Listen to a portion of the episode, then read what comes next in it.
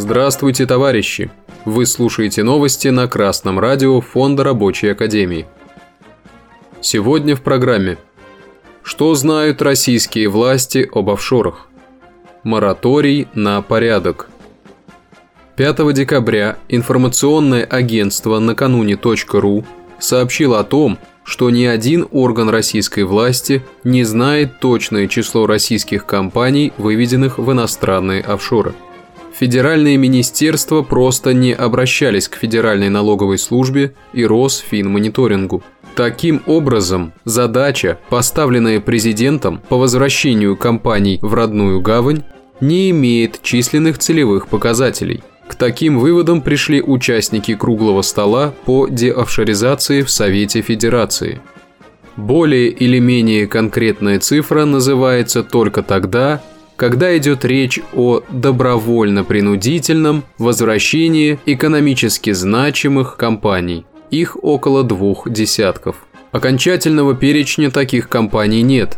Списки должны составить отраслевые министерства и ведомства – но есть конкретные финансовые показатели экономической значимости. Более 4000 сотрудников, суммарная стоимость активов более 150 миллиардов рублей, суммарный объем выручки за год от 75 миллиардов рублей. Решение президента выполняет без особого энтузиазма. Так представитель Минэкономразвития Раиса Севастьянова утверждает – что многие компании испытывают проблемы с исключением из иностранных реестров. Их зачастую просто не отпускают оттуда. Поэтому ведомство ратует за увеличение сроков, на протяжении которых компания может быть уже зарегистрирована в России, но еще не снята с регистрации за границей. А представитель Минфина Александр Смирнов вообще задается вопросом, если оставаться на регистрации за границей компания может до 5 лет, а через 3 года санкции будут сняты, отношения с Западом нормализуются, не решит ли офшор остаться на старом месте? Нет, господа буржуины, отношения с Западом уже не нормализуются. Вы надеетесь пересидеть в тихой офшорной гавани, а беспокоиться надо, как бы у вас там все не отобрали – это вы от российских властей можете прятать собственность и деньги за границей. Империалистический Запад знает о вас и ваших богатствах все, готовы отобрать в любой момент, и вы им не нужны. Правительство приняло постановление о продлении моратория на внеплановые проверки бизнеса на 2024 год, сообщает газета «Коммерсант». Действие моратория распространяется на все компании – по оценкам Минэкономики, под него попадает более 6 миллионов предприятий. Исключением останутся объекты, отнесенные к категориям чрезвычайно высокого и высокого риска. Это, в частности, некоторые социальные и промышленные объекты, например, химические предприятия.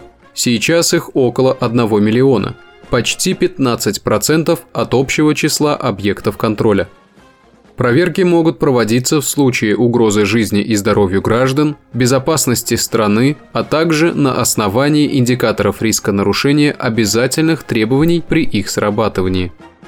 Напомним, мораторий введен с 2022 года. Как сообщил премьер-министр Михаил Мишустин, за время его действия количество проверок снизилось почти в 5 раз по сравнению с 2019 годом.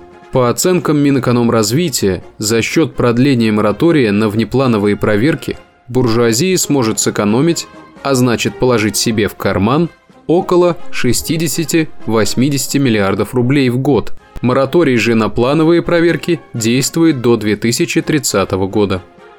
Буржуазные эксперты рукоплещут продлению моратория – Екатерина Авдеева из «Деловой России» считает, что это позволит предпринимателям избежать значительных последствий, которые могут их привести и на скамью подсудимых. А президент опоры России Александр Калинин поддерживает ослабление государственного контроля над бизнесом.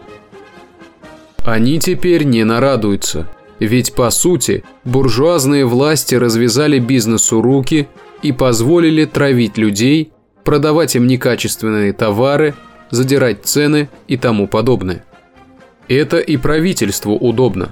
Делать-то ничего не надо, а так пришлось бы контролировать, конфликтовать, кого-нибудь ловить, сажать в тюрьму. Сейчас, во время проведения СВО, когда надо мобилизовать все силы государства на борьбу с американским фашизмом на Украине, буржуазные власти, наоборот, ослабляют контроль за экономикой страны. Позволяют, с одной стороны, Центробанку душить производство высокой процентной ставкой, с другой стороны, допускают вывод прибыли из страны в офшоры, где она может идти на поддержку врагов России, а с третьей стороны ослабляют контроль за нарушениями со стороны бизнеса внутри страны. Такие меры не способствуют ни развитию производства, ни успеху в СВО, ни улучшению положения трудящихся, ни усилению России. Действительно последовательной в своих действиях может быть только советская власть. В ее восстановлении ключ спасения России. Это под силу только организованному рабочему классу, во главе со своей партией. Товарищи, вступайте в рабочую партию России, партию рабочего класса. Давайте вместе бороться за наше общее светлое будущее. Новости читал Сергей Воробьев с коммунистическим приветом из города Пензы.